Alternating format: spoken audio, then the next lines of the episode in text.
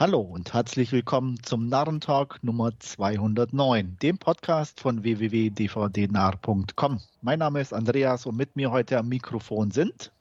Hier ist wieder der Wolfgang. Hallo. Und Stefan ist auch hier. Hi. Hallo. Ja, neuer Tag, neues Glück, neue Trailer. Stefan war wieder so nett und hat uns ein Potpourri feinstes, erlesenstes Filmschaffen rausgesucht. Und anfangen wollen wir mit was ganz Besonderem. Ein neuer Marvel-Film. Yay! Yay. Doctor Strange in the Multiverse of Madness. Also Multiverse hatten wir ja schon bei Spider-Man zumindest im Zeichentrickfilm, wenn ich richtig informiert bin. Ich habe ihn noch nicht gesehen, auch im aktuellen, glaube ich. Ich, ich glaube schon, ja. Ne? Also von daher setzt sich das mal wieder fort und ähm, naja, greift ineinander über. Kennen wir ja inzwischen. Ja, Wolfgang, Dr. Strange. Oh, ja, ich, ich werde es sicherlich schauen, aber ähm, ich hatte in den ersten zehn Sekunden kam schon wieder irgendwie so ein, so ein riesiges CGI-animiertes Monster aus, aus dem Weltall uns entgegen und keine Ahnung, aus, aus Suicide Squad ist die, äh, der Octopus irgendwie hat es auch zu Doctor Strange geschafft, äh, quasi das DC und Marvel Crossover. Ja, ich weiß, weiß noch, also ja, wie, wie gesagt, ich werde es sicherlich schauen, aber ähm, ich, ich hoffe mal, dass es nicht so ein Rohrkrepierer wie Eternals wird. Ähm, ja, aber man, man, ist da mittlerweile echt abgestumpft mit diesen ganzen Marvel-Sachen. Stefan? Ja, ich bin auch abgestumpft von den ganzen Marvel-Sachen. Der sieht ein Tick interessanter als der normale Rotz, hätte ich fast gesagt, aus. Einfach weil, ja, ein bisschen Multiverse, ein bisschen was anderes. Sam Raimi hat Regie geführt. Ich wette, so ein paar kleine nette Einfälle sind drin aber ich bin einfach raus. Also ich weiß jetzt nicht die Vorgeschichte und alles. Also ich habe die letzten zehn Marvel-Filme nicht geguckt. Deswegen von äh, ja, Chronologie bin ich da irgendwie, würde ich mittendrin mal wieder irgendwo einsteigen. Mhm. Ähm, aber wie gesagt, ein bisschen neugierig bin ich auch. Na, man hört äh, hier Patrick Stewart als Professor X in dem Trailer. Ich glaube, ich habe. Die äh, Stimme hört man ja. Genau. Ich, und irgendeine brennende Gestalt habe ich gesehen. Ich weiß nicht, ob das aus Fantastic Four schon jemand ist, der, der Human Torch oder so. Ähm, ja, jetzt mischen sie alles durch. Aber ja, also wie gesagt, eigentlich bin ich schon vor zehn Filmen ausgestiegen, so ungefähr. Der hier hat, wie gesagt, durch Sam Raimi noch so ein bisschen Reiz drin. Und weil so leichte Horrorelemente drin sind und Sam Dra Raimis überdrehte Art passt ganz gut dazu. Aber es wäre für mich halt so mittendrin mal wieder einen Film zu gucken. Also, ja, mhm. keine Ahnung, weiß ich nicht. Also, interessant als Eternals und sowas sieht es definitiv aus, aber. Ja, und es ist ja zumindest auch äh, äh, Elizabeth Olsen äh, als doppelte Wanda dabei, irgendwie als Gute und als Böse, aus je, je nachdem, aus welchem Multiverse sie kommt. Ja, ähm, Doctor Strange selber ja auch. Genau, und ähm, ja, mal schauen. Die ist zumindest eine von den interessanteren Charakteren, würde ich jetzt zumindest mal sagen. Auf jeden Fall, aber da habe ich zum Beispiel WandaVision ja. nicht geguckt, worauf ja schon irgendwie der letzte Film mit ihr aufbaut oder wie auch immer. Also, äh, ne, das, das ist das Problem. Mhm. Ich bin irgendwann Klar. raus und da stapelt sich's dann auf einmal. Ja, und ich würde es auch nicht nachholen wollen, muss ich ganz ehrlich gestehen. Also dafür interessiert mich Marvel und so diese einzelnen Figuren einfach zu wenig. Und ja, dementsprechend ist das einfach so ein, so ein Hemmnis für mich, da den anzugucken, beziehungsweise, na gut, ich habe auch nicht Disney Plus oder sowas, wo der wahrscheinlich laufen wird. Da könnte ich ja zumindest einfach so mal reinschauen, aber so irgendwie da ins Kino zu gehen oder ja. eine Blu-ray zu kaufen oder auszuleihen oder was auch immer, das wäre es mir, glaube ich, nicht wert, nur um aus Neugier da mal reinzugucken und wahrscheinlich die Hälfte der Anspielung nicht zu verstehen. Also, nee. Ja, geht mir ähnlich. Ähm, ich mochte den ersten Doctor Strange eigentlich, weil der schon ein bisschen eigener war als die anderen, nicht ganz so glatt gebügelt. Den fand ich ganz nett und amüsant. Er war halt ähm, halt strange. Genau. ähm, bisschen. Ähm, aber bei dem hier ist halt echt CGI Overkill und ähm, da und ich eigentlich ja, wie gesagt, ist, ist echt ermüdend. Ähm, Im Endeffekt ist es halt doch immer das Gleiche jetzt inzwischen. Den fällt auch nichts Neues mehr ein. Ich bin jetzt auch nicht so begeistert wegen Sam Raimi, weil er hat ja halt, glaube ich, auch echt schon eine Weile nichts mehr gemacht in dem Sinne, als Regisseur zumindestens. und ähm, Spider-Man 3 war jetzt auch nicht wirklich so Aushängeschild in meinen Augen für eine Comic-Verfilmung. Und äh, von daher, naja, mal, mal gucken. Aber ich meine, ich werde mir sicherlich auch irgendwann anschauen, aber richtige Vorfreude sieht anders aus. Mhm. Jo, ähm, Vorfreude, Fragezeichen bei The Contractor, Stefan. Ja, was soll ich sagen? Ja, äh, geht mir, glaube ich, so ein bisschen ähnlich wie bei unserem Hauptreview. Sieht alles handwerklich solide aus, aber inhaltlich mau. Also, ähm, handwerklich, also man kennt solche Geschichten einfach schon mhm. aus dem FF. Und das ist so das Problem. Die Besetzung finde ich interessant oder irgendwo noch einigermaßen interessant. Die Locations sind mal wieder Jason Bourne typisch über Europa und so verteilt. Ähm, die Action wird bestimmt ganz in Ordnung sein. Es gibt Autoverfolgungsjagd, es gibt Schießereien und so weiter. Ist, glaube ich, so ein guter Zeitfüller, aber da ist nichts Neues bei. Also weder vom Trailer her noch irgendwie auch von der Besetzung her noch sonstiges, noch inhaltlich. Also ne, ist, ist bestimmt ein Film, den man sich so nett angucken kann, aber Freude, nee. Ja, so, so ein klassischer Leihkandidat oder Streaming-Kandidat ist das halt irgendwie. Ähm, sah jetzt, wie du sagst, sehr solide aus, handwerklich, von den Locations auch toll. Andreas freut sich bestimmt wieder, dass äh, viel in Berlin spielt. Absolut, wäre jetzt mein Hauptargument für den ja. Film gewesen. ja, sorry. Und äh, ähm, ja, äh, wie du schon sagst, also kennt man irgendwie. Ähm, ich ich äh, wette, Ben Foster verrät wieder irgendjemanden, weil er das gefühlt in jeder Rolle, die, die, er spielt, tut. Und ähm, ja, ähm, klar, irgendwie mal für so einen verregneten Abend oder so ist der mal ganz nett zum Anschauen, glaube ich. Aber äh, eine cineastische Meisterleistung wird es sicherlich nicht werden. Nee, ist halt einer dieser Filme. Es gibt ja auch diese Tom Clancy-Verfilmung ja. Without Remorse, die auf Prime, glaube ich, läuft. Ja. Ähm, die habe ich mir auch noch nicht angeguckt. Also die ist bestimmt auch total mhm. solide und so, aber das ist halt auch so ein Film, der für mich gerade in so einer Kategorie fällt. Das ist bestimmt okay alles, aber halt so, ja, nicht, nicht mehr. Also man erwartet eigentlich schon gar nicht mehr als okay bei sowas, sondern so ein paar nette Schießereien, Scharmützel, Location-Wechsel, ja, Ne? Hauptsache nicht zu grottig alles, aber mhm. dann passt es schon. Aber man hat einfach keine Erwartungshaltung mehr. Jedenfalls geht es mir so an solche Filme und da passt irgendwie The Contractor genau in dieses Bild gerade bei mir. Ja, absolut. Also das ist so Stangenware sozusagen mhm. irgendwie. Ähm, keine Ahnung. Ähm, lustig finde ich auch, ich habe halt hab im Trailer ähm, ähm, jemanden gesehen, dachte ich, hey, die kenne ich doch. Und dann hat es auch in Berlin gespielt, aber es wurde gar nicht irgendwo ähm, weiter ähm, drauf eingegangen. Auch in, in den Darstellern, die dann aufgeführt wurden, war sie nicht mit dabei, aber ich habe nachgeguckt, sie spielt tatsächlich mit. Also Nina Hoss ist auch mit dabei. Mhm. Ähm, ähm, von daher, ja, wie gesagt, spielt in Berlin. Ähm, da bin ich dann auf jeden Fall dabei, werde ich mir sicherlich irgendwann mal angucken, hoffentlich auf dem Streamingdienst. Mhm. Und ähm, ja, dann werden wir da mal weiter gucken. Ansonsten, ja, Kiefer Sutherland ist auch mal wieder zu sehen. Von daher, das passt schon. Ja. Aber ich glaube, mehr brauchen wir da jetzt auch nicht, oder? Ich glaube auch, nee. nee. Gut, ähm, ja, ich denke mal, eher was für mich und Stefan ist unser nächster Trailer bzw. Film, äh, Fresh von Searchlight Pictures, hat mir vorher nichts gesagt. Ähm, ja, und äh, Winter Soldier spielt die Hauptrolle. Mhm. Und ähm, ja, sieht auf jeden Fall ein bisschen abgefahren aus und fand ich doch relativ interessant. Ähm, kann mir noch nicht so viel darunter vorstellen, alleine vom Trailer her. Ich habe jetzt auch extra noch keine Inhaltsangaben oder ähnliches gelesen ähm, um mir da jetzt nicht irgendwie noch irgendwelche Spoiler einzuhandeln oder so. Aber ähm, von den Darstellern her und von der Optik ähm, fand ich es recht interessant und äh, werde da sicherlich mal einen, einen Blick riskieren.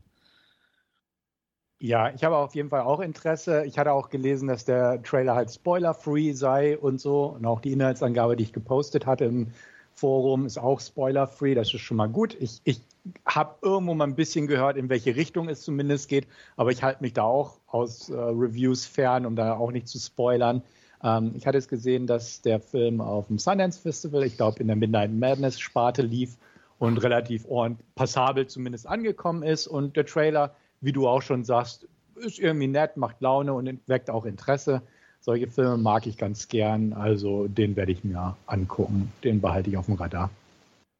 Ja, ich fand den auch äh, ganz stylisch, äh, den Trailer zu Fresh. Äh, die beiden Hauptdarsteller mit, fällt der Name von der jungen Dame nicht ein, und, und der Winter Soldier haben irgendwie eine, eine ganz passende Chemie zusammen und ähm, ja, was sich dann weiterentwickelt, ähm, konnten wir jetzt, äh, wie ihr schon gesagt habt, aus dem Trailer jetzt nicht so, so genau äh, entnehmen, aber sieht durchaus ganz spannend aus und äh, ja, werde da mal eure Stimmen abwarten, aber dann vielleicht auch ein Kandidat für mich.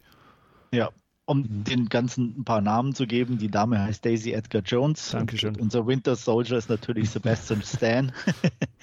äh, Regie führt eine Dame, Mimi Cave. Ähm, sagt mir äh, persönlich nichts. Ähm, mhm. Scheint auch ihr erster größerer Film zu sein. Mhm. Ähm, von daher, ich fand auch musiktechnisch fand ich den Trailer auch äh, ganz schön so. Auch mit ja, dieser kleinen, mit dieser kleinen Tanzsequenz so, das ja. Sowas, so, so ich mag eh so schräge Tanzsequenzen in Filmen irgendwie mhm. ganz gern. Ist auf jeden Fall ein gut gemachter Trailer, der nicht gleich den ganzen Film erzählt, wie es ja. auch so oft gibt. Und deswegen absolut. Das ist absolut ansprechend gewesen, finde ich. Ja. Auch nicht allzu viel verraten, obwohl er ein bisschen mehr verrät äh, als Fresh, muss ich sagen, ist bei neuen Filmen von Jordan Peele der Fall. Nope. Stefan, wie sieht's aus? Ich sag Yip. ich mochte die beiden Filme von Jordan Peele sehr gern und ähm, deswegen bin ich einfach neugierig. Was er jetzt gebracht hat, ist es wohl ein Alien-Invasionsfilm oder irgendwas mit Aliens auf jeden Sieht Fall. Sieht auf jeden Fall so genau. aus, ja. So, wobei ganz sicher kann man sich bei ja, ihm ja auch nicht sein, ne? Aber so zumindest die Andeutungen gehen in die Richtungen, kann aber auch ein bisschen irreführend sein. Das stimmt, zumal es keine offizielle Inhaltsangabe gibt, die das irgendwie bestätigt oder sonst was, aber so habe ich es einfach jetzt mal gedeutet. Ähm, und genau deswegen, weil es auch durchaus in eine, eine Richtung gehen kann, und mir einfach sein Stil irgendwo gefällt, selbst wenn die Filme nicht ganz perfekt sind, obwohl ich sie jeweils sehr hoch bewertet habe, sowohl ähm, Us als auch ähm, Get Out. Get Out. Ähm, allein deswegen ist, ist das ein Must-See für mich, einfach um zu gucken, was er macht. Ist ein interessanter Regisseur. Ähm, dafür, dass er früher Komödiant war und so, das sieht man ihm nicht so ganz an, in seinen Werken jedenfalls. Und ähm, ich, ich bin einfach gespannt drauf, freue mich drauf.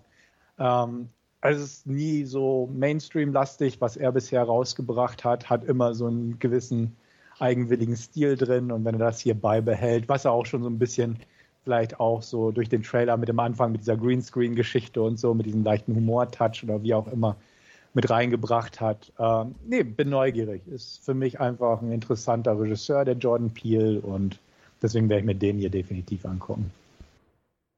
Wolfgang?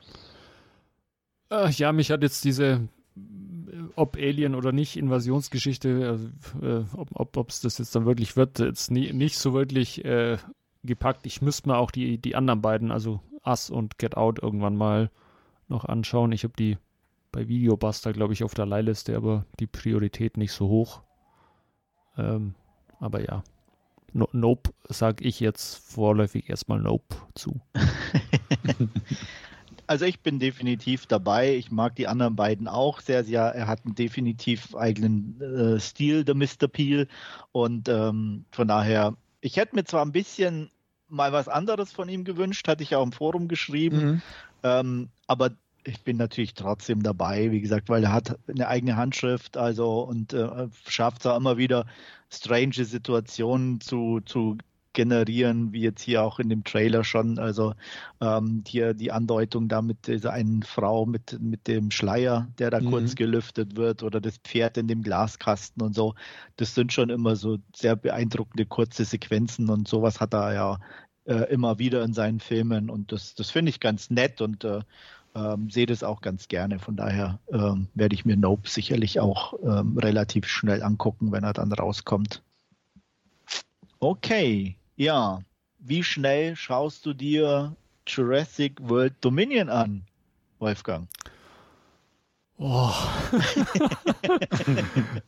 Äh, ich werde mal den mal auf die Leihliste setzen, äh, wenn, wenn, er dann fürs Heimkino zum, zum Ausleihen bei Videobuster oder so erscheint, aber eher aus, aus äh, Interesse, wie weit man so eine Filmreihe an die Wand fahren kann, glaube ich, und nicht aus äh, äh, Begeisterung für den Film, was jetzt auch nicht unbedingt für den Trailer spricht.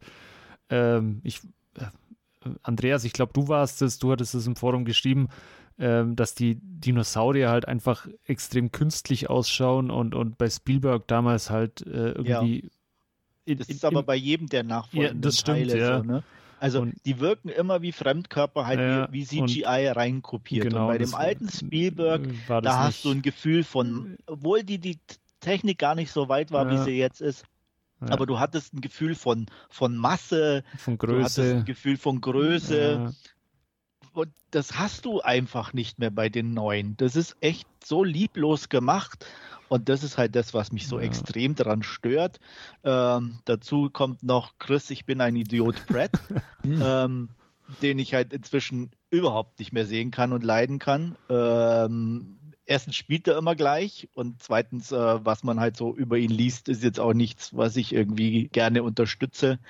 Ähm, ja, und auch ich so gern ich sie sehe, auch dieses äh, Nostalgie-Dingens, das jetzt hier auch schon ähnlich wie bei Spider-Man und was weiß ich, wo jetzt halt dieser Fanservice, mm. der geht mir inzwischen halt auch schon so dermaßen auf den Keks, weil es auch in echt jeder Reihe inzwischen sein muss. Ähm, ich kapier's nicht. Also, ne, äh, ja, es wollte wollt halt, halt keiner an mir vorbei. Wollte halt keiner die neue Besetzung sehen. Jetzt muss man halt die alte Garde zurückholen, die dann äh, das Franchise nochmal rumreißen müssen. Ja, aber das reißt halt, ich, wie gesagt, ich sehe sie äh. gern, also gar keine Frage, aber dann schaue ich mir lieber die alten Filme an oder sehe sie in irgendwelchen anderen Sachen. Äh, Laura Dern zum Beispiel in Star Wars oder so war halt, äh, fand ich dann schon wieder nett, weil sie da halt in den alten nicht dabei war, mhm. so ungefähr. Ähm, ich, ich mag die, die, ich finde die immer noch toll. Ähm, also von daher, Sam Neill geht eigentlich auch immer, der ist auch irgendwie so ein super. Aber wie gesagt, die sehe ich dann halt lieber irgendwie in anderen Projekten. Also Sam Neill zum Beispiel Hunt for the Wilder People oder sowas. Ja, schaue ich mir dann zehnmal lieber an als Jurassic World Dominion. Ja, ich sehe das nicht ganz so bösartig, aber großes Interesse habe ich jetzt auch nicht. Den würde ich mir angucken, würde auf einen Streamer, den ich besitze oder wo ich Zugang habe, kostenfrei, kostenfrei in Anführungsstrichen natürlich beim Streamer immer, ähm, würde ich mir den angucken. Einfach, ja, ich, ich sehe die Punkte, die er aufzählt und so die Vorgänger haben mich jetzt auch nicht wirklich überzeugt, aber ach, irgendwie sah es ja schon mal wieder nach einem netten Spektakel aus. Ähm, wird mich auch so nicht letztlich überzeugen, aber ich fand auch sympathisch, einfach mal die Leute wiederzusehen, ähm, auch wenn es natürlich nicht gebraucht wird. Also deswegen, da bin ich so ein bisschen hin und her gerissen das Schneesetting ist mal ein bisschen was anderes. Ja. Ja, ich, ich werde mir sicherlich auch angucken, aber alleine auch dieses, also ich bin da, ich weiß vielleicht auch zu empfindlich, keine Ahnung, aber für mich ist es halt so lazy writing sowas oder auch wirklich auch uns fällt nichts mehr ein, dann dieses komische Saurier mit Kind und er mit Kind so, äh, wo ich mir dann denke, also oder der, noch peinlicher, der Flugvelociraptor mit den, mit den schönen rot-blauen Flügeln. Ja, oh. also es ist doch echt, also, oh. Ja, ja, ja. Aber in Zeiten von Marvel, was soll ich sagen? Dann, ja. so, sehen die Blockbuster auch. Ich habe ja bewusst diesmal ein paar Blockbuster-Trailer Ja, nein, das ist ja auch, auch gar, aber, keine, ne? aber, aber es reizt mich halt auch relativ wenig. Ja. Also, ja. Ne, das ist halt der Teil, welcher ist das? Der sechste? Das sechste müsste das, Ja, das müsste ich, jetzt der sechste sein. Ich, ich wollte wollt gerade sagen, ähm, die beiden Vorgänger, ich könnte nicht sagen, was da wirklich passiert, aber wenn ich so an die ersten drei denke, und da war jetzt der zweite und der dritte waren ja auch nur eher so, naja, da kann ich mich wenigstens noch erinnern, was passiert ist in den Filmen. Und äh, ich habe, wie gesagt, die, die beiden aktuellen, die es jetzt gibt, mit Jurassic World und wie auch immer der fünfte dann hieß, ähm, kann ich dir nicht sagen, was passiert ist ja. in den Filmen ich auch nicht, aber ich kann mich erinnern, dass der vierte wenigstens so, weil es halt wieder neu aufgemacht wurde, so so irgendwie so ein Gefühl hatte von so, naja, kann man mal angucken, so ja. ungefähr. Das haben sie halt dann mit dem fünften irgendwie komplett in, gegen die Wand gefahren, weil der so belanglos war und so dumm. äh, in jeglicher Hinsicht. Ähm, deswegen erwarte ich mir von dem sechsten jetzt auch überhaupt nichts. Mhm. Ja, so viel zu Dominion. Ähm, können wir, glaube ich, hier dann auch abhaken und kommen lustigerweise äh, zu einem Film mit der gleichen Darstellerin, glaube ich, wie bei Nope, oder? So ist es. Keke Palmer und äh, sieht auch irgendwie so ein bisschen Jordan Peele-mäßig aus, fast schon, muss man sagen. Ähm, und zwar Alice. Ähm, ja, fange ich mal an. Ja, bin ich dabei. Hat mir gut gefallen, hatte so diesen, ja, wie hieß, wie hieß sie damals in den 70ern? Ähm, Foxy Brown. Foxy sowas? Brown, sowas, ja. genau. Äh, Vibe, aber auch gleichzeitig eben, wie gesagt, so ein Jordan Peele Vibe. Keke Palmer äh, sieht ziemlich badass aus hier auch und äh, ich mag Johnny Lee Miller. Äh, guck mir immer mal wieder sporadisch Elementary an, also jetzt kein, kein Riesenfan oder so, aber wenn mal eine Folge läuft, da bleibe ich oft mal war, hängen. War, mal cool zum Anschauen, Elementary. Ja, ja. und ähm, da, da, mag ich ihn einfach auch und er hat immer irgendwie schon was, einfach was Eigenes und das, das ist, ist irgendwie auch irgendwo ein, eigentlich ein ganz cooler, finde ich. Und deswegen bin ich bei Alice dabei. Ja, bin ich auch. Also das, das sieht auch zwar wie ein wilder Mischmasch aus verschiedenen Filmen zusammen aus, aber ähm, an Antebellum musste ich noch denken. Den habe ich zwar noch nicht gesehen, aber da war ja auch die, die Sklaventhematik mit modern vermischt und so. Ja. Ähm, ja, der hier interessiert mich. Also fand ich auch nett, auch ne, Kiki Palmer mal wieder zu sehen, da nach dem Nope-Trailer, wo ich auch dachte, ja, okay, gut, jetzt. Ne? Und, und Johnny Miller, ja, den kenne ich auch von früher. Ne? Ich will jetzt nicht sagen Hackers und so, aber. Oh ja.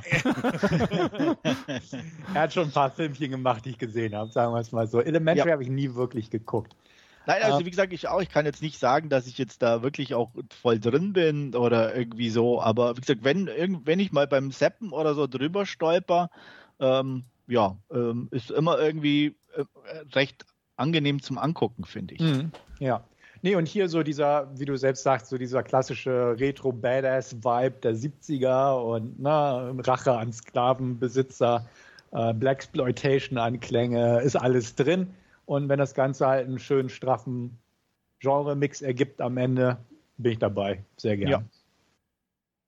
Geht mir genauso. Ähm, fand, fand ich äh, sehr, sehr stylisch, äh, wie ihr schon gesagt habt, diese Blaxploitation-Einflüsse irgendwie ähm, allein die Ausgangssituation von, ähm, ja, wo, wo man äh, die, die Sklaven oder auch sogar die Bewohner sich da in einer äh, Vorbürgerkriegszeit wähnen oder, oder zumindest die Zeit stehen haben lassen oder keine externen Einflüsse zulassen und dann äh, sie da auf einmal äh, durch den Wald rennt und auf dem Highway rauskommt und, und vor diesem riesen Truck landet. Ähm, ja, mit, oder äh, amüsante Ausgangssituation und äh, dann sie eben ja, Rache an, an ihren Sklavenhaltern nimmt. Also durch, durchaus sehr spannend und würde ich mir auch anschauen. Jo, super. Dann sind wir uns da doch relativ einig und kommen mit den Trailern zu unserer schönen Rubrik Last Scene und Stefan wird beginnen. Genau, ich habe mir einen Kinofilm angeguckt und zwar Tod auf dem Nil, das Remake oder die Neuverfilmung der Agathe Christie-Geschichte, wie man es bezeichnen möchte.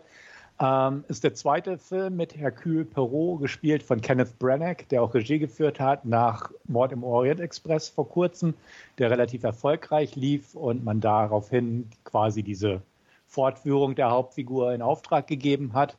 Der Film war ja Opfer diverser Verschiebungen, kann man sagen. Zum einen, weil Corona da so ein bisschen dem ursprünglichen Starttermin Strich durch die Richtung, äh, Rechnung gemacht hat. Zum zweiten, weil eine Hauptrolle von Army Hammer gespielt wird, der ein paar private Probleme hat, um das mal so zu sagen, und für manche nicht mehr so ganz der tragbarste ist. Nichtsdestotrotz hat man irgendwie nicht versucht, ihn aus dem Film rauszuschneiden oder so ähnlich, ähm, sondern er hat seine Szenen wohl allesamt irgendwo mit drin gehabt und spielt auch wirklich eine zentrale Rolle, die man auch nicht hätte irgendwie rausschneiden können. Aber worum geht es eigentlich? Also es geht um Meisterdetektiv Hercule Poirot, gespielt von Kenneth Branagh, der äh, am Anfang des Films im Prinzip ähm, einen Ausflug nach Ägypten unternimmt, ähm, dort sich die Pyramiden angucken möchte und dort auf einen alten Bekannten trifft aus dem ersten Teil, sein Begleiter, der ist dort mit seiner Mutter unterwegs. Man kommt ins Gespräch und es stellt sich heraus, dass er mit zu einer Hochzeitsgesellschaft gehört. Auch da hatte er vor kurzem, äh, ich glaube sechs Wochen zuvor, wenn ich mich richtig erinnere, in London schon mal eine Begegnung mit der Entourage, äh, nämlich in einem Nachtclub. Und zwar geht es um eine schwerreiche, blendend aussehende Dame, gespielt von Guy Gadot, ähm, die halt damals in London sich mit ihrer Freundin Jacqueline de Belfort trifft. Und die ist gerade frisch verlebt in Simon. Und die beiden wollen heiraten. Nun gut, jetzt gibt es diesen Zeitsprung. Und als kleine Überraschung fürs Publikum, aber jetzt nicht wirklich ein Spoiler, ist es so, dass innerhalb dieser sechs Wochen, ähm, ja, Gal Gadot, sage ich mal, ich nenne sie jetzt einfach so, mit Simon liiert ist und die beiden heiraten werden. Und Jacqueline ist äh, die Verlassene, die quasi zu einer Stalkerin der Hochzeitsgesellschaft geworden ist und denen jetzt überall hinfolgt und böse Blicke zuwirft. Nun ja, was passiert? Ähm, die Hochzeitsgesellschaft ähm, feiert, in Ägypten ausgelassen. Ähm, dadurch, dass die Stimmung etwas immer in den Keller gezogen wird, durch Jacquelines Auftauchen, kommt man auf die Idee, ähm, ja, wir müssen irgendwas tun, das geht so nicht weiter, weil man kann sie ja schließlich nicht verhaften und so. Hercule Poirot kommt mit in die Gesellschaft aus verschiedenen Anlässen, ähm, ist Begleiterin äh, wird als Begleiter angeheuert auch und hat auch noch einen anderen Parallelfall zu betreuen, auf den ich nicht weiter eingehen werde, weil das eine kleine Überraschung des Films tatsächlich ist, was genau er denn da untersucht. Auf jeden Fall kommen sie auf die Idee, Mensch, eigentlich könntet ihr auch nach Hause fahren, also das Brautpaar und die ganze Gesellschaft absagen, also die, die Feierlichkeiten, aber das wollen sie denn auch nicht. Also wird der Entschluss gefasst äh, von Simon, wir mieten uns einfach ein Schiff und schippern auf dem Nil entlang und da kann ja Jacqueline nicht mit aufs Schiff kommen. Nun gut, ähm, man zieht also so los. Ähm, nichtsdestotrotz kommt Jacqueline mit aufs Schiff aus einer gewissen Verzwickung heraus, sage ich mal, die nicht ganz so spontan ist, wie man denken könnte, sondern auch da schon ein bisschen was im Hintergrund lief. Und ähm, ja, man reist umher. Und bei einem Zwischenstopp passiert es, dass ja, ein Gesteinsbrocken runterstürzt und beinahe das Brautpaar erwischt. Da kommt schon ein bisschen ja, der Gedanke, okay, geht das hier alles mit rechten Dingen zu? Und dann geschieht es, dass ein Mord passiert. Ähm, wer die Geschichte nicht kennt, werde ich auch gar nicht erst verraten, wer ermordet wird, aber es ist auf jeden Fall nicht die letzte Leiche, denn der Tod geht auf dem Nil um. Mhm. Okay, so, ähm, ich habe irgendwann ganz früher mal die, ich glaube 1978er Verfilmung mit Peter Ustimov gesehen. Die oh, habe ja. ich halbwegs in Erinnerung, obwohl nicht mehr so präsent, aber ich hatte sie als ganz unterhaltsam in Erinnerung und ich wusste nicht mehr genau, worauf, worum es jetzt im Einzelnen, im Detail bei Tod auf dem Nil geht. Es gab wohl auch ein paar Veränderungen an der ursprünglichen Geschichte, aber der Film an sich konzentriert sich auf zwei Dinge. Erstmal, ja, den Mordfall, der aufgeklärt wird durch äh, Poirot. Und zum Zweiten auch auf Poirot an sich. Denn ähm, der wird relativ viel auf seine Beweggründe eingegangen und auch so ein bisschen ähm, Background aufgeschlüsselt, wo es herkommt. Ähm, es gibt eine kleine Origin-Story im Prolog. Da erfährt man, woher er seinen Schnauzer bekommen hat. Wer das schon immer wissen wollte, erfährt jetzt, was da der Hintergrund ist, der tragische Hintergrund sogar. Und ähm, solche Sachen. Also er bekommt ordentlich Charakterzeichnung einverleibt, ähm, während sich die Feierlichkeiten entfalten und dann die Mordermittlungen in Gang kommt. Ähm, das Ganze ist relativ künstlich anzusehen. War Mord im Orient Express auch schon, weil halt viele CGI-Geschichten, ich glaube, in den Pinewood Studios wurde der Film gedreht, ähm, viele CGI-Geschichten des äh, Ägypten zu der Zeit. Ich weiß es gerade gar nicht, in welchem Jahr der Film spielt, ist aber ein paar Jahre her. Ähm, dementsprechend ähm, irgendwann nach dem Ersten Weltkrieg müsste das sein oder so. Ich bin mir jetzt nicht ganz sicher, welcher in welchem Jahr genau der angesiedelt ist. Aber auf Irgendwann jeden Fall. In den 20ern, glaube ich. In den 20ern, ne? Irgendwie sowas meine ich auch. Ja. Auf jeden Fall, da sah Ägypten halt noch ein bisschen anders aus und dementsprechend gibt es da halt viel äh, CGI-Landschaften und, und Örtlichkeiten. Auch ein paar reale Drehorte wurden genutzt. Da wurde wohl in Marokko gedreht. Und ähm, ja, man lernt halt viele Leute kennen. Das ist so ein bisschen ein Punkt. Ähm, es gibt diverse Verdächtige, ähm, die werden auch alle vorgestellt, jeder bekommt sein Verhör und so weiter. Wer sich für sowas interessiert, für den ist das gut. Denn ähm, ich fand das nicht störend, um das gleich vorweg zu sagen. Ähm, aber es wird halt so ein bisschen die Verdächtigenliste abgearbeitet und dann stirbt noch jemand und dann kommt eine Überraschung, beziehungsweise es kommt irgendwas zum Vorschein und dann wird alles ein bisschen um, umsortiert äh, in, in der Schlussfolgerung und ähnliches. Ähm, es ist eine klassische Whodunit-Geschichte, wie Mord im Orient Express im Prinzip auch, beziehungsweise halt ähnlich aufgebaut. Am Ende gibt es halt die große Aufklärung durch unseren Meisterdetektiv. Ähm, das Ganze ist nicht immer glaubwürdig durch ein paar Verzwickungen und so, aber nicht unspannend, sagen wir es mal so. Also ich habe mich nicht gelangweilt. Ich muss sagen, so den Einstieg fand ich etwas eigenwillig gewählt. Der, der Prolog findet im Ersten Weltkrieg statt. Und dann gibt es diese Szene in London, die ich beschrieben habe, wo halt viel getanzt wird. Grundsätzlich spielt die Musik eine große Rolle, weil es auch um äh, eine Jazzmusikerin geht, die mit an Bord ist, wo es auch so ein paar ja, ne, Rassenkonfliktpunkte gibt ähm, gerade zu der Zeit, weil sie eine farbige ist und ihre Begleitung auch. Und ähm, all sowas spielt da mit rein. Also es ist recht vollgepropft, der Film, so mit so ein paar Sachen, die zwar nicht alle wirklich vertieft werden, aber alle irgendwie angerissen werden. Und ähm, so, ich sag mal, zum Ende des ersten Drittels hin fand ich so, ja, jetzt könnte er mal in Richtung Mord in Gang kommen. Ähm, es wird halt viel Sightseeing betrieben und so viel Personeneinführung betrieben. Das ist jetzt nicht spannend, aber es ist auch nicht langweilig. Aber es ist so, ja, ne? Wann geht's los? So ein bisschen. Ne? Wenn dann der Mord geschieht, wird's gut. Dann, dann halt die klassischen Whodunit-Faktoren kommt ins Spiel. Und auch am Ende ist es halt wirklich gut, ähm, wenn es darum geht, wer war es nun und wie konfrontiert er den Mörder und so. Das ist wirklich stark. Also das letzte Drittel gefiel mir wirklich gut, auch wenn es ein bisschen unglaubwürdig ist, aber nichtsdestotrotz ähm, ist in Ordnung. Also deswegen, ich habe es nicht bereut. Ähm, der künstliche Look, ja, mh. die Darsteller gehen allesamt in Ordnung. Ähm, es sind viele also klassische 20er Jahre Klischees irgendwo drin, mit dem Tanzen, mit der Musik, mit, mit bestimmten Gebarensweisen, möchte ich sagen. Also Army Hammer zum Beispiel, das, das war so schnöselig irgendwie. Also er, er gefiel mir von der Art her nicht. Ich will nicht sagen, dass es die Performance war, sondern eher die Art, wie er die Rolle angegangen ist. Ähm, Gal Gadot ist gut, ähm, hat Spaß an der Rolle und ist in Ordnung, aber wird auch nicht groß gefordert.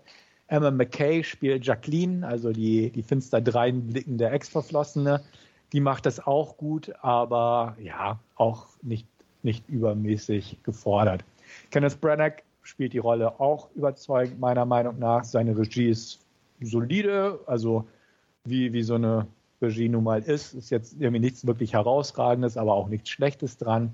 Und so die Nebendarsteller sind auch gut. Annette Benning ist mit dabei und ähm, ja, diverse andere Gesichter, die man kennt. Russell Brand spielt einen ernsten, eine ernste Rolle, äh, und zwar ein Arzt, und ähm, sind lauter bekannte Gesichter dabei, die man auch ähm, wiedererkennt. Sophie Okonodo, Okonedo oder wie sie heißt, ich, Entschuldigung, den Namen habe ich garantiert falsch ausgesprochen, ist mit von der Partie und halt äh, ne, besetzungstechnisch kann man nicht klagen. Handwerklich auch nicht, spannungstechnisch ist solide somit sehe ich den Film auch als, als solide an. Ich gebe ihm nichtsdestotrotz trotzdem, in Anführungsstrichen, nur eine wirklich gute 5 von 10. Ich war irgendwo bei einer 6 von 10, knappe 6 von 10, aber würde ich den nochmal gucken, würden mir wahrscheinlich noch mehr Sachen bewusst werden, die jetzt vielleicht nicht so prickelnd ist. Ich kann den empfehlen als, sag ich mal, Streaming- oder Leihkandidat wer mit Brennecks Mord im Orient Express was anfangen sollte, den ich einen Tick besser sehe übrigens, ähm, der kann hier auch mal einen Blick riskieren auf jeden Fall. Der Film schließt da dran an. Ist in Ordnung, der Film. Ähm, Samstagnachmittag Unterhaltung kann man sagen. Also er ist sehr hell. Man kann ihn bei Regen draußen als Kontrastprogramm werten oder so. Hat ein paar schöne Schauplätze. das Schiff zum Beispiel ist sehr gläsern. Ähm, die Kabinen sind natürlich ein bisschen abgeschottet, aber sonst sehr viel Glas, sodass das auch äh, schwierig ist, da bestimmte Sachen zu verbergen und ähnliches.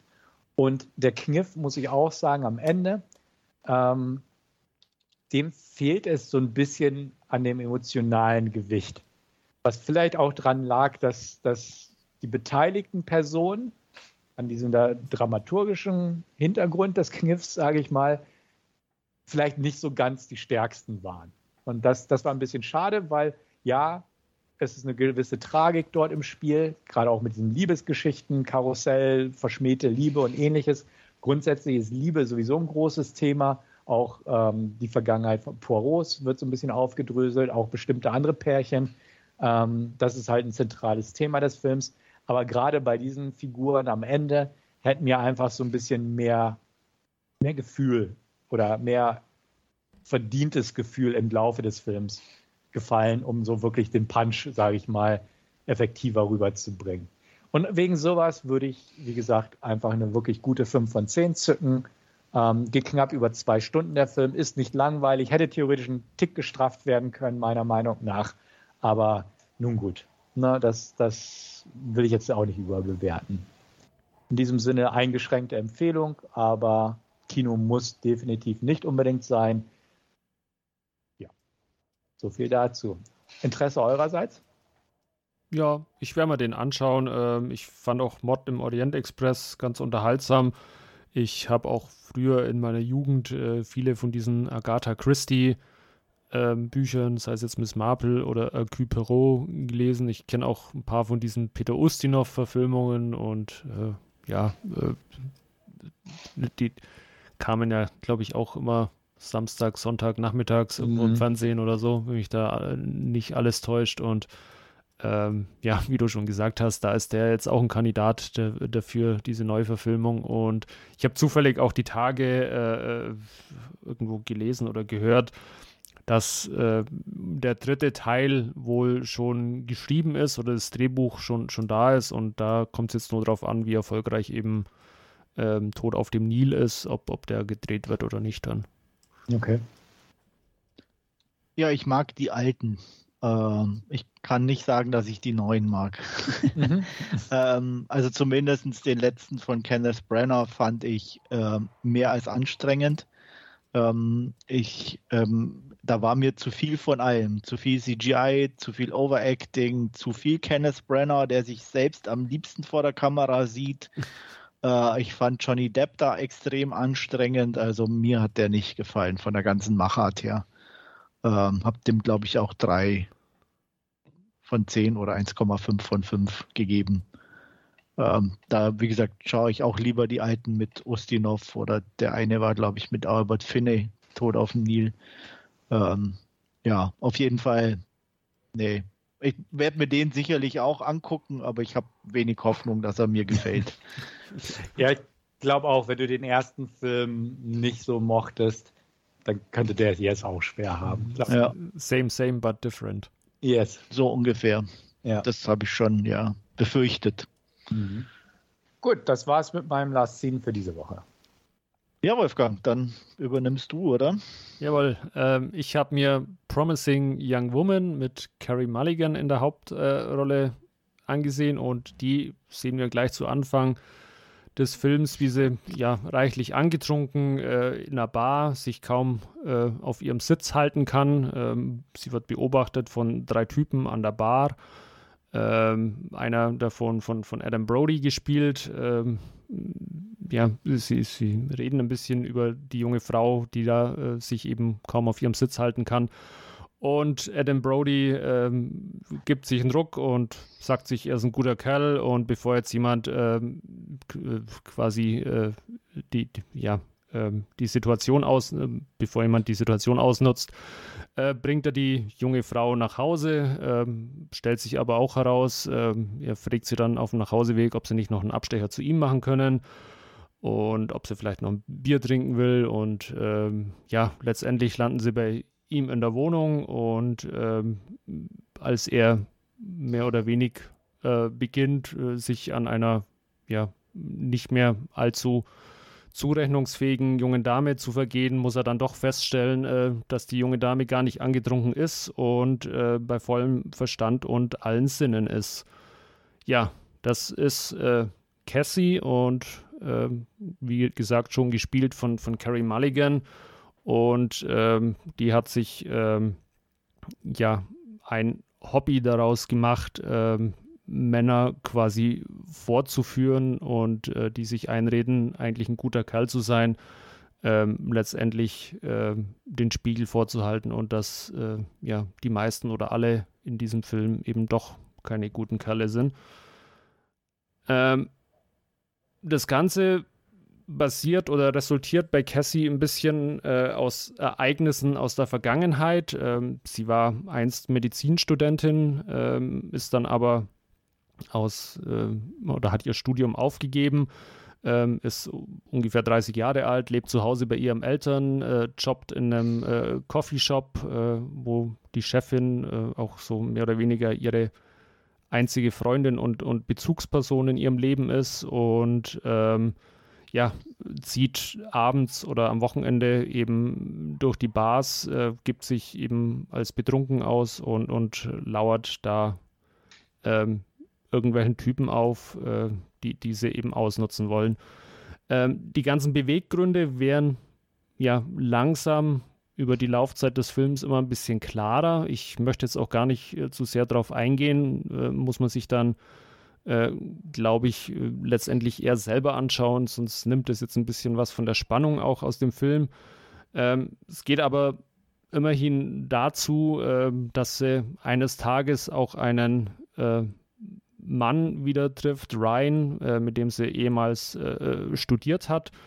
Ähm, und ähm, ja, er sie um ein Date bittet und sie erst ein bisschen eigentlich nicht möchte, äh, sie aber dann äh, trotzdem mitgeht auf das Date und sie letztendlich ja, dann doch eine gute Zeit hat und irgendwie kristallisiert sich heraus, dass dann Ryan wohl doch einer der guten Typen ist. Äh, sie verlieben sich, äh, verbringen viel Zeit miteinander und ähm, letztendlich ist es aber so, ähm, dass Cassie doch wieder von ihrer Vergangenheit eingeholt wird und ähm, ja, was dann zu einem sehr fulminanten und ähm, tragischen dritten Akt führt.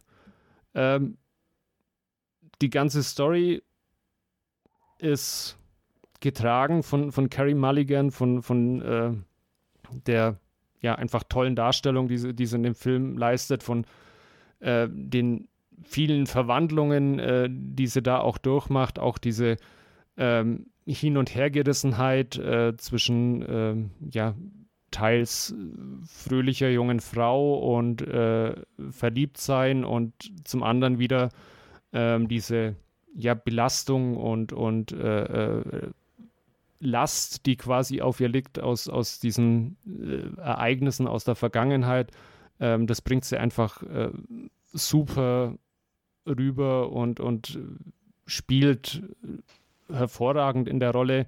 Ähm, auch Ryan ähm, als als äh, ihr ja, Love Interest, sage ich jetzt mal, ähm, hat so einen äh, jungenhaften Charme und äh, also die, die Chemie der, zwischen den beiden ist auch echt gut und ähm, man, man, nimmt äh, ja äh, ihnen oder, oder Cassie in dem Fall die, diese Wandlung äh, durchaus ab. Und das ist ähm, ja echt ein sehenswerter Film, der wie gesagt auf ein sehr äh, fulminantes Finale zusteuert, ähm, das wie gesagt äh, äh, auch in ihrer Vergangenheit dann nochmal begründet ist. Und ja, ohne zu viel zu, spo äh, zu spoilern, ähm, einfach absolut sehenswert. Wie gesagt, primär Carrie Mulligan einfach top in dieser Rolle.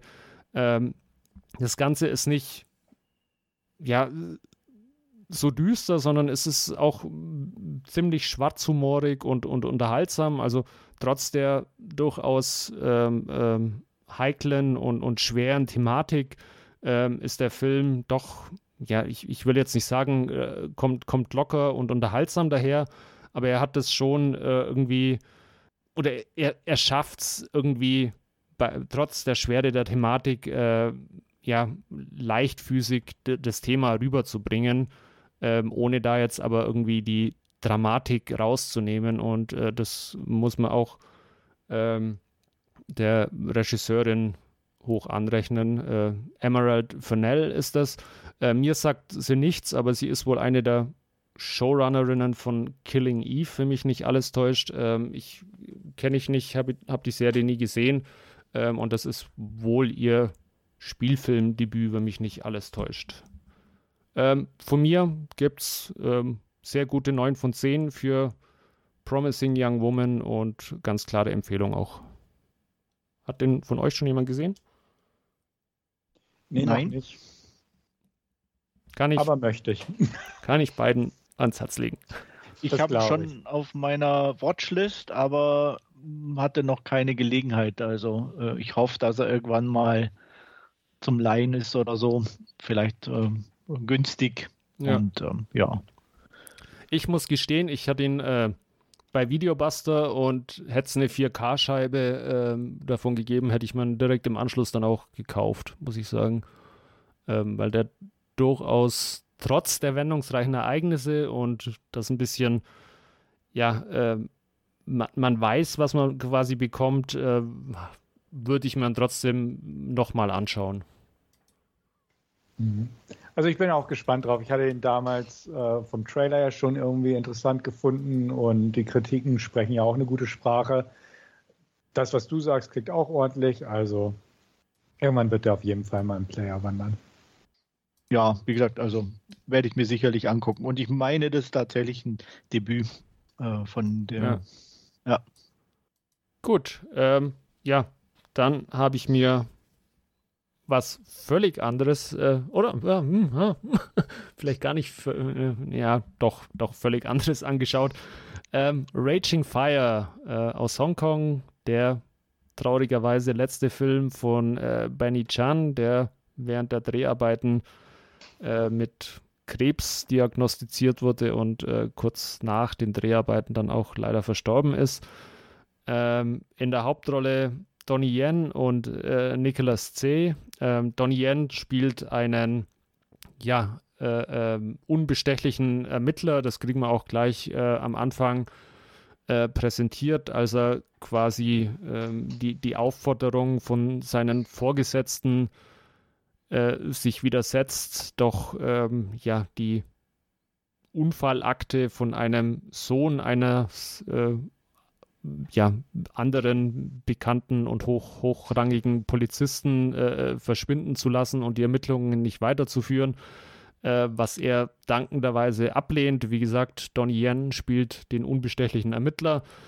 Ähm, das hat aber halt leider auch zur Folge, dass äh, er kurzerhand auch von einer anstehenden ähm, Aktion abgezogen wird, er und sein Team und ähm, seine Kollegen ähm, ja alleine oder nicht alleine, aber halt äh, ohne Donny Jens Team äh, äh, zu einem verlassenen Kaufhaus aufbrechen, wo sie ähm, eine Gang von vietnamesischen, vietnamesischen Gangstern hochnehmen wollen.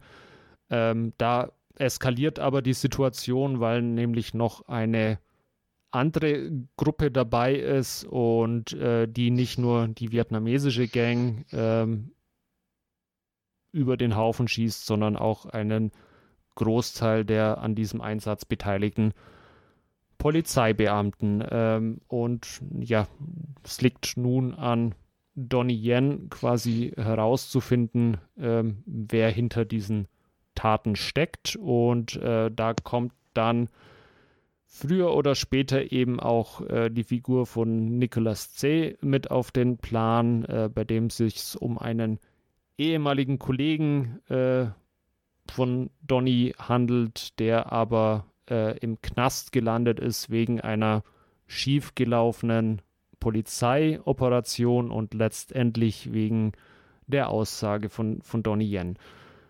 Ja, ähm, Benny Chan brennt wie üblich, sage ich jetzt fast schon mal, wieder ein Actionfeuerwerk in, in Hongkong ab. Es gibt ähm, etliche äh, äh, phänomenale Fights, äh, nicht zuletzt auch äh, das Finale zwischen Donnie Yen und Nicolas C. Ähm, auf dem Weg dahin werden uns aber auch ziemlich coole Autoverfolgungsjagden präsentiert, ähm, gepaart von etlichen harten und brutalen Shootouts und ähm, ja, im Mittelpunkt immer Donnie Yen als äh, quasi die, die, der Inbegriff der Unbestechlichkeit und äh, macht einfach Spaß, muss ich sagen. Mal wieder so ein richtig klassischer ähm, Hongkong-Actionfilm mit äh, korrupten Polizisten, mit äh, äh ordentlich Action und ähm, etlichen Explosionen. Äh, das ist so, so, ein Markenzeichen von Benny Chan, die teilweise ein bisschen sehr nach CGI ausschauen ähm, aber dem Unterhaltungswert äh, keinen Abbruch tun und ähm, ja, eine ganz klare Empfehlung für Actionfans und ganz besonders für Actionfans des Hongkong-Kinos. Ähm, ich würde den mit 8 von 10 Punkten äh, bewerten. Wie gesagt, äh, einfach ja, äh, einer eine großartiger letzter Film von Benny Chan. Ja, also auf meiner Liste steht er schon. Von daher nur eine Frage der Zeit.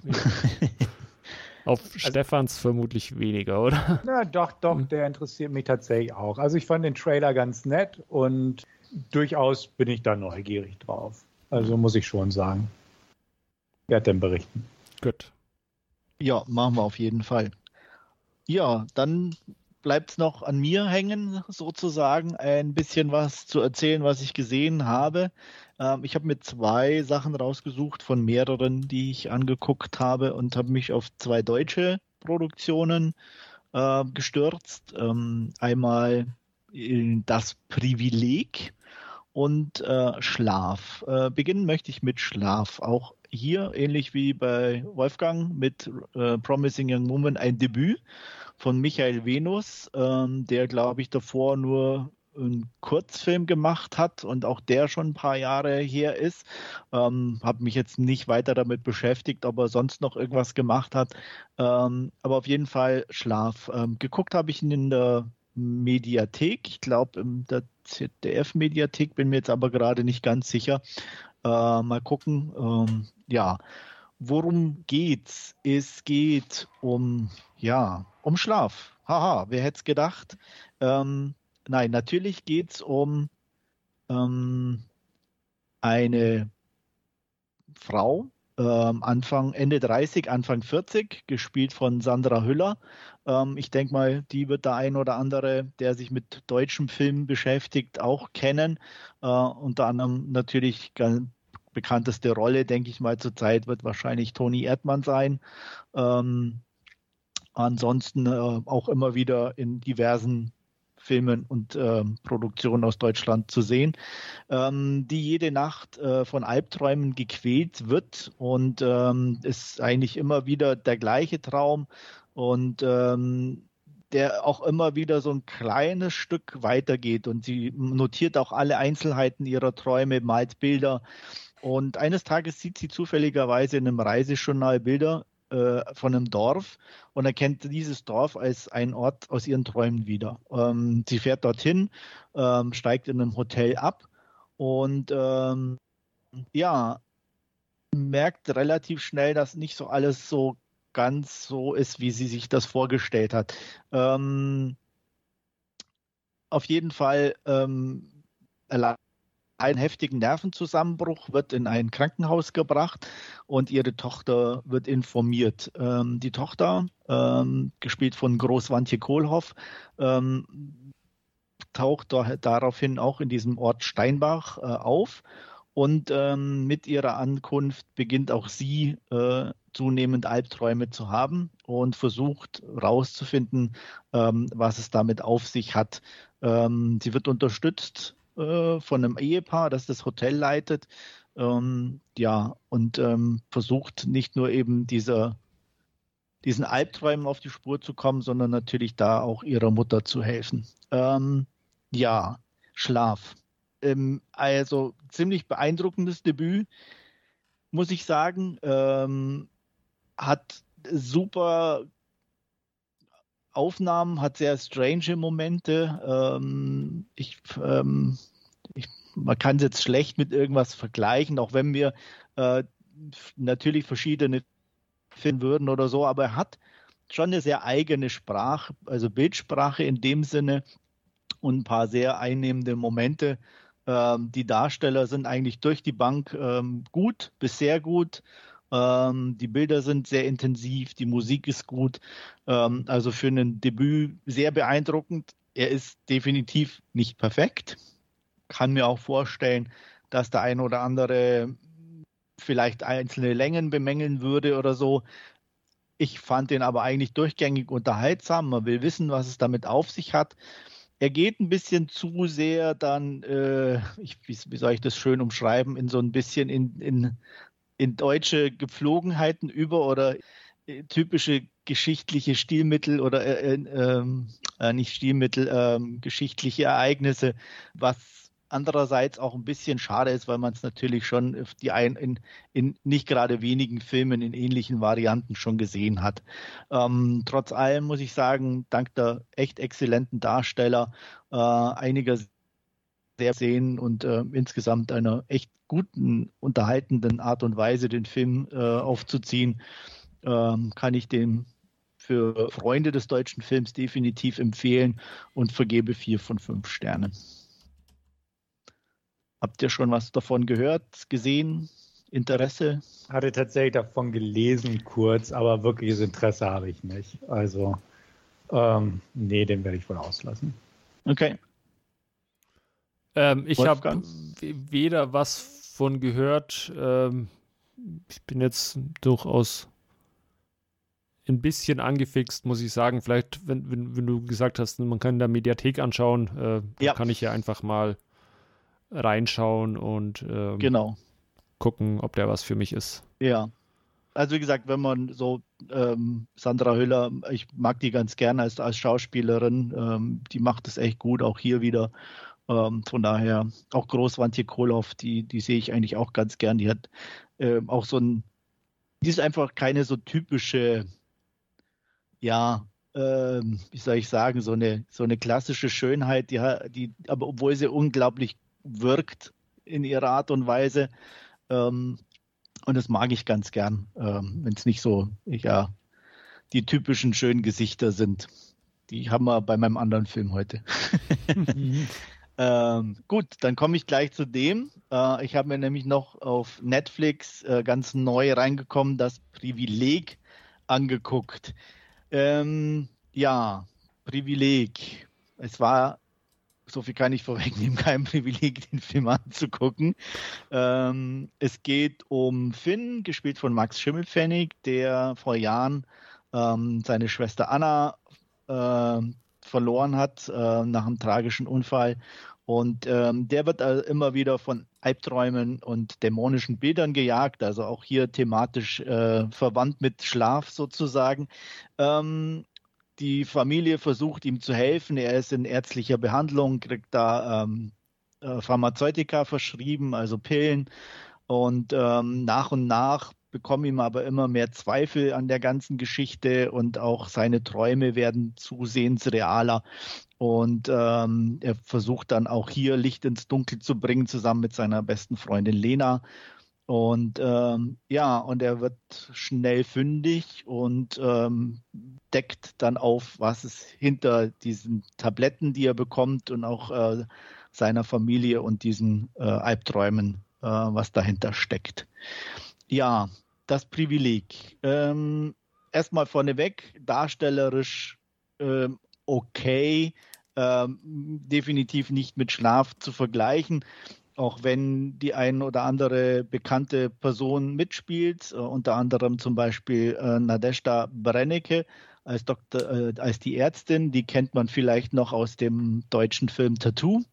Stefan, ich glaube, den fandst du auch ganz gut. Ja, genau. Ja, genau. Ähm, und ähm, Horst Jansson, ich weiß nicht, äh, ob der äh, dem einen oder anderen noch was sagt. Der Name sagt mir was, aber ich kann Ja, der ist so 70er Jahre, hat der ähm, in vielen Filmen, in deutschen Filmen und Serien mitgespielt. Ähm, ähm, ja, wie hieß denn diese, der, der, der, der irgendwie so ein, so ein Tu nicht gut hat er in so einer Serie gespielt. Äh, trat auch, glaube ich, in der Sesamstraße war er auch eine Zeit lang dabei.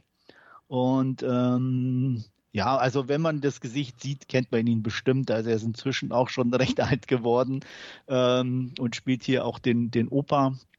Und ähm, ja, ähm, wie gesagt, von daher der ein oder andere kommt einem das bekannt vor äh, als deutscher ähm, von deutschen Gesch äh, Spielfilmen oder Serien auf jeden Fall. Ähm, ja, ähm, das Ganze soll eigentlich ein Horrorfilm sein, aber es ist eigentlich eine ziemlich peinliche Angelegenheit, wenn man es genau nimmt. Äh, der macht einen nicht viel richtig. Also er ist auf der einen Seite schon so, so, so ein bisschen so trashy, dass er, dass er fast dran kratzt, irgendwie lustig zu sein, aber halt auch eben nur fast und dadurch ist es irgendwie fast noch peinlicher. Ähm, die ganze Story ist dumm, die, die, also es macht eigentlich nicht viel wirklich Sinn. Ähm, die Darsteller, hat man das Gefühl, spielen auch eher aneinander vorbei als miteinander. Ähm, ich habe selten einen Film gesehen, in dem äh, ein Dreier stattfindet, der so aus dem Nichts kommt, so uninteressant ist und auch so schnell vorbei ist wie hier. Es war echt faszinierend.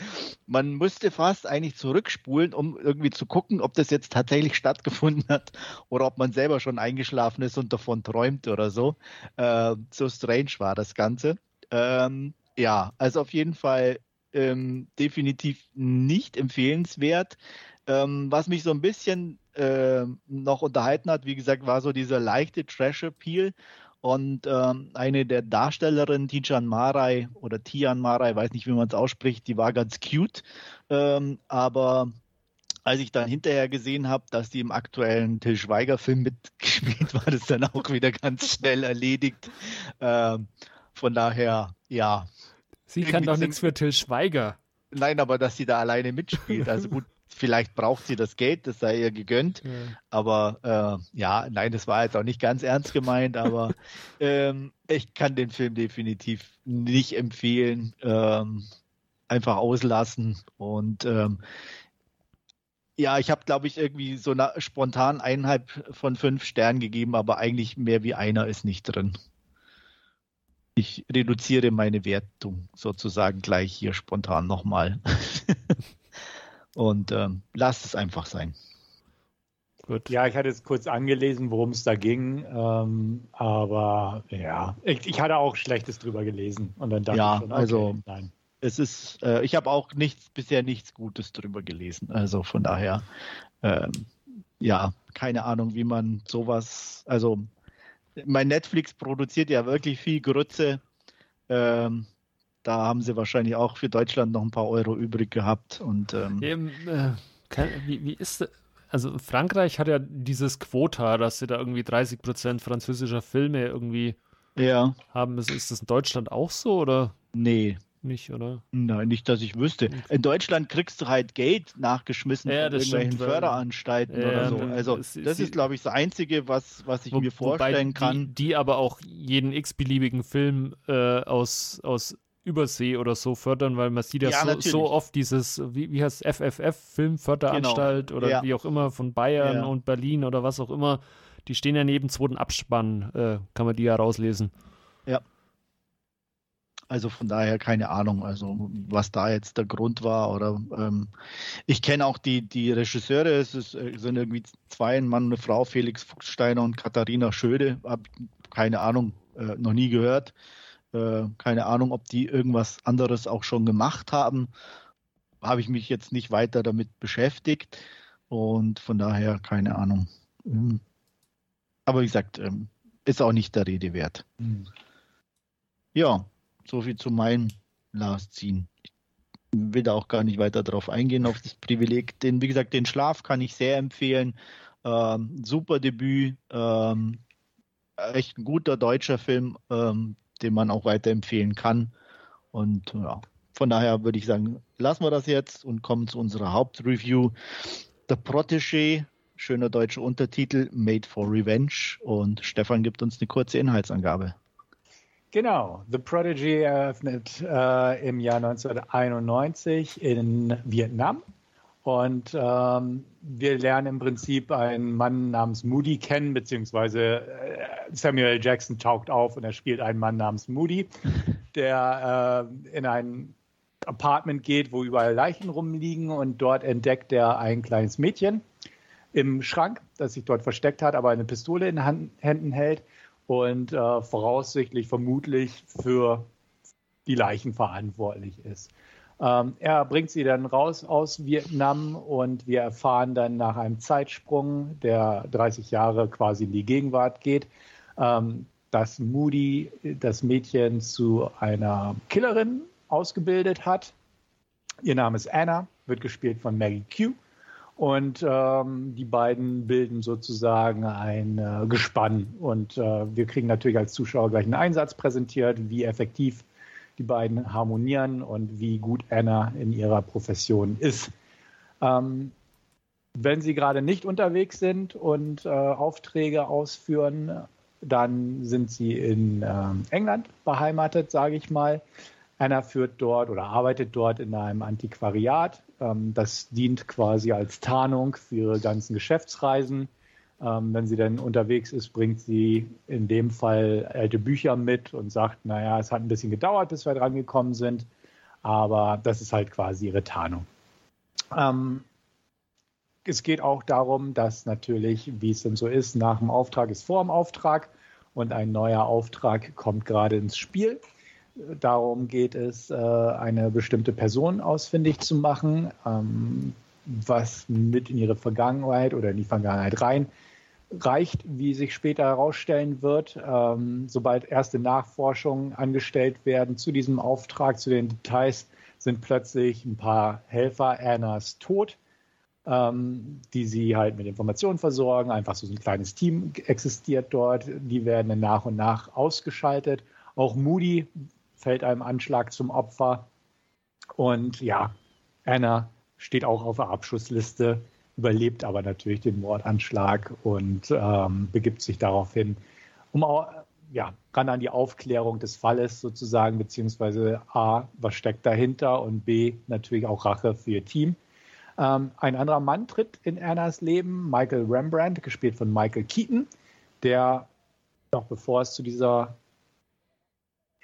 Wendung kommt, dass ihr Team ausgelöscht wird, ist er vor Ort, gibt vor, ein Kunde zu sein in dem Laden, und ähm, ja, man merkt aber gleich, da ist nicht nur einfach nur ein netter Kunde, sondern da steckt auch mehr hinter.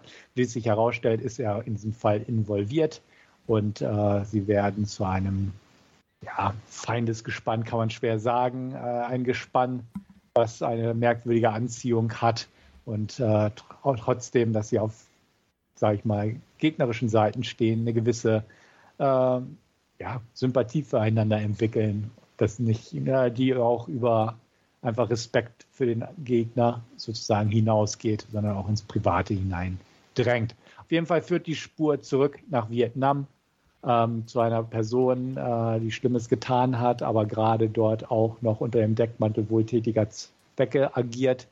Und ähm, ja, die gilt es quasi auszuschalten, was die Gegner natürlich verhindern wollen. Und dann kommt es zu allerlei Action, sage ich mal. So viel zur Inhaltsangabe. Jo, danke. Dann würde ich sagen, Wolfgang, steigst du ein? Ja, und äh, Action it is.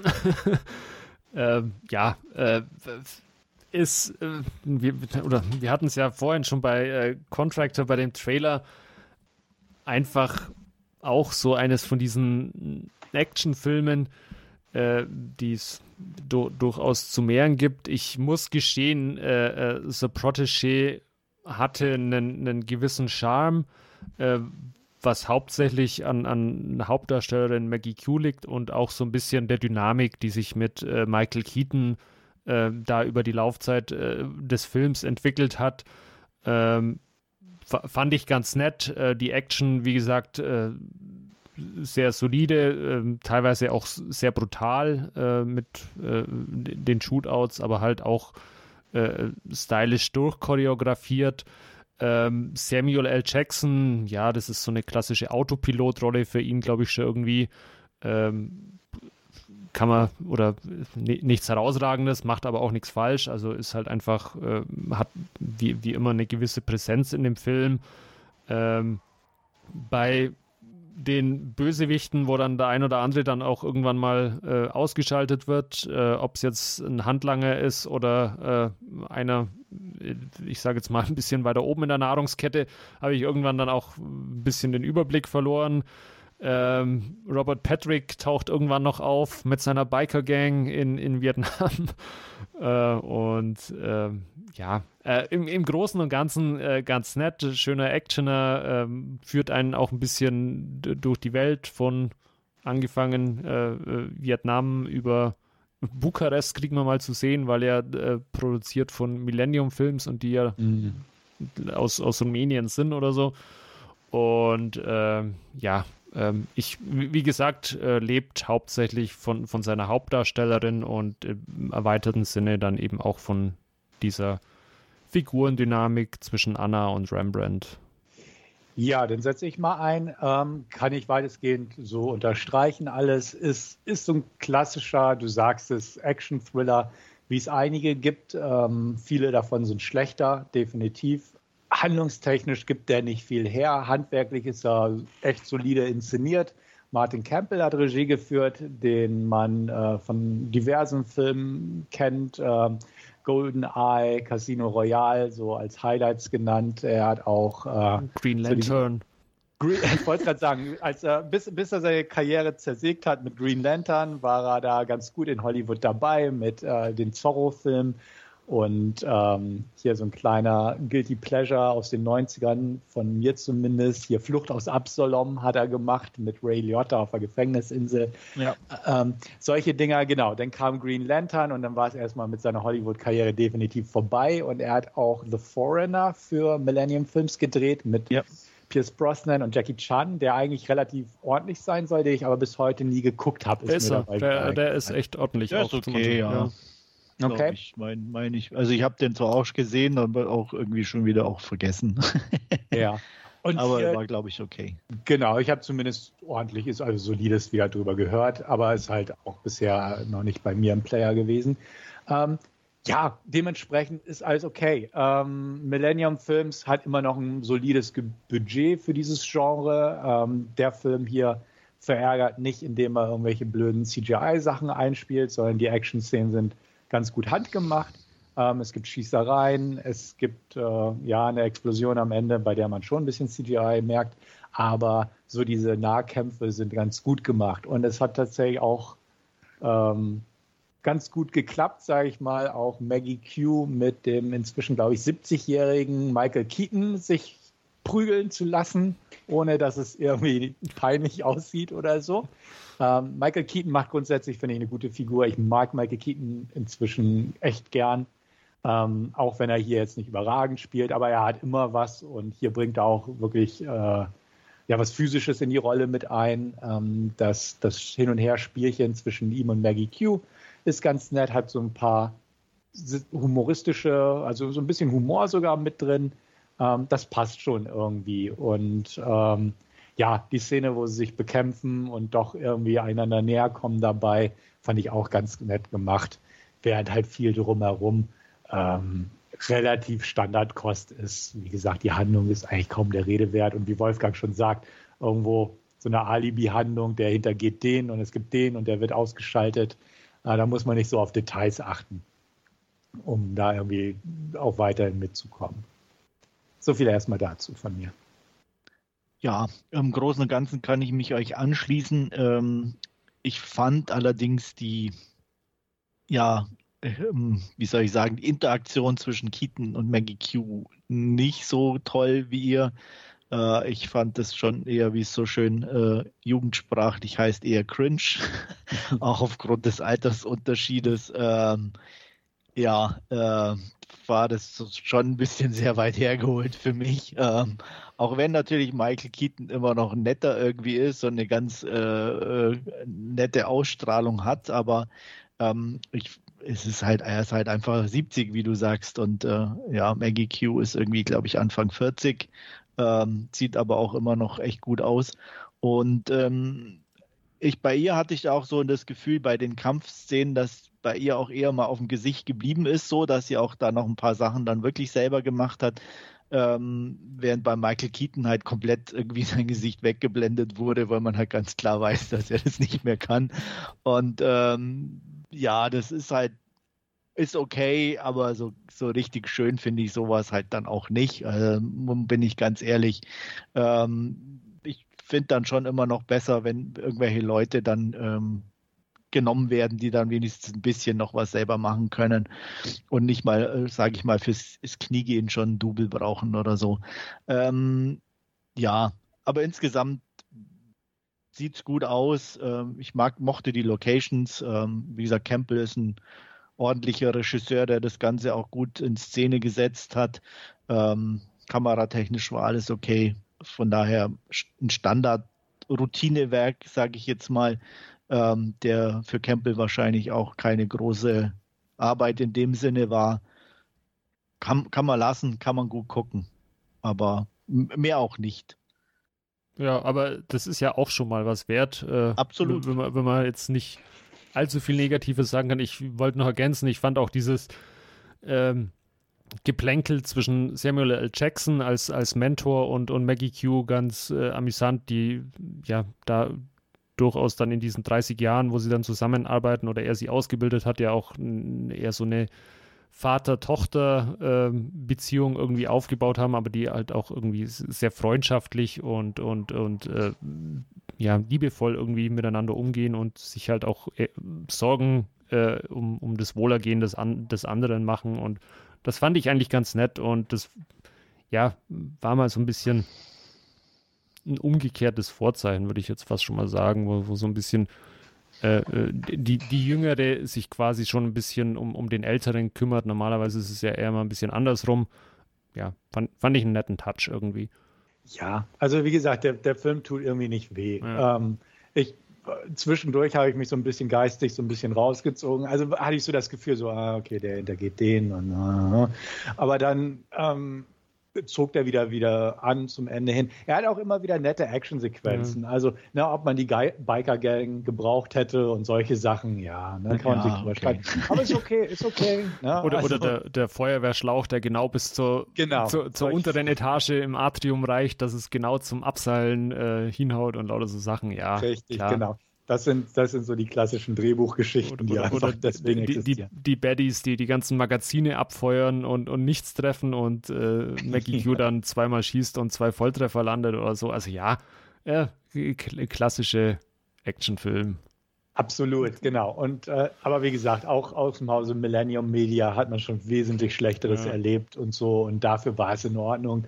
Ähm, die, die Indrehs sind wohl alle tatsächlich in Rumänien gedreht worden und irgendwie Thailand, habe ich gelesen, hat für Vietnam herhalten müssen für die Außenaufnahmen. Aber auch so okay. Ne? Es sah alles in Ordnung aus und, und nicht so crappy und es, es war einfach solide Kost irgendwo. Und ähm, ja, jetzt habe ich so ein bisschen durchaus Interesse auf den Foreigner irgendwie mal zu gucken. Also ich mochte den, ich fand den äh, auch von, von der Ausgangssituation irgendwie gut mit, ähm, da spielt ja Pierce Brosnan diesen irischen äh, Politiker, glaube ich, und, und äh, der, der da eben mit Jackie Chan überquer kommt, äh, fand, fand, ich eigentlich ganz nett anzuschauen. Mhm. Genau, und so routinierte, aber vernünftig gemachte Filme guckt man ja auch ganz gern. Also auch wenn es, ne, man guckt es und dann ja, okay, ist einer dieser Filme, aber es ärgert einen nicht so richtig. Ja. Und naja, ich gucke auch genug Scheiß, sage ich mal, und da ist sowas manchmal ganz okay. Die Darsteller sind in Ordnung, also Maggie Q gefiel mir auch gut und Samuel L. Jackson ist halt Samuel L. Jackson, wie man ihn kennt und mag, hätte ich was gesagt, auch wenn es manchmal ein bisschen überreizt ist, aber so völlig okay. Und ähm, es war jetzt auch nicht zu dämlich in Sachen Action. Also es war noch irgendwo alles. Nee, es war äh, äh, irgendwie alles so, so, so, mm, auf dem Boden der Tatsachen klingt jetzt ein bisschen blöd, aber es war jetzt nicht so übertrieben. Nicht übertrieben, genau. So, so John Wick-mäßig oder so, wo dann alles schon wieder so überstylized ist und, und, und äh, alles auf, auf Geschwindigkeit und äh, irgendwie Schnelligkeit ausgelegt und, und was fast schon übernatürlich dann teilweise wirkt. Und das ist halt eher so, ja, so, so die handfeste Variante war das und äh, ging durchaus auch ordentlich zur Sache, ähm, aber war halt eher so ein bisschen geerdet, sage ich jetzt ja, mal. Ja. Genau, auch am Ende, als es, als auch mal Maggie Q verletzt wird, ist es nicht so, dass man es einfach wegsteckt so und dann weiterkämpft, mhm. sondern da, da hat man auch die Trefferwirkung so ein bisschen anhand der Figur gemerkt.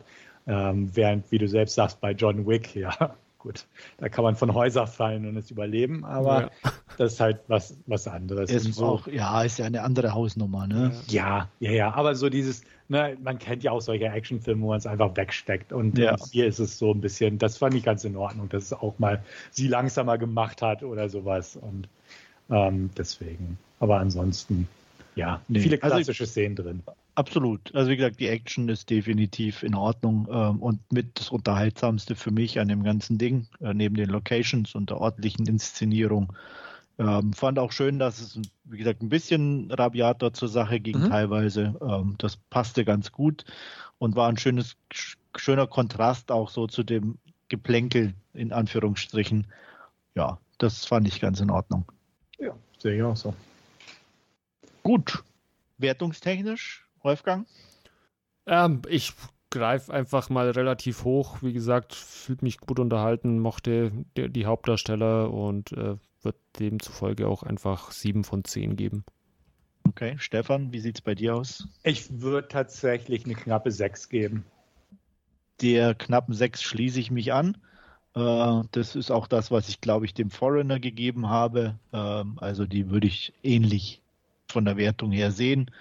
Ähm, unterhaltsam, aber nichts, was man irgendwie im Kopf behält. Nee, oder es auch nochmal gucken müsste. ja, also. ich, ich habe mir ja die, die äh, sogar aus den USA, die, die 4K-Disc gekauft, weil sie billiger war wie die deutsche. Ja, ich muss mir den irgendwann mal nochmal anschauen. Okay. Aber äh, ich, ja, habe ich jetzt auch okay. kein, kein Problem damit. Die, also es gibt ja so Filme, die, ja. wie gesagt, gerade von den, von den einfacheren, straighteren die man sich ja immer mal wieder angucken mhm. kann. Äh, von daher, nee, nee, das passt schon.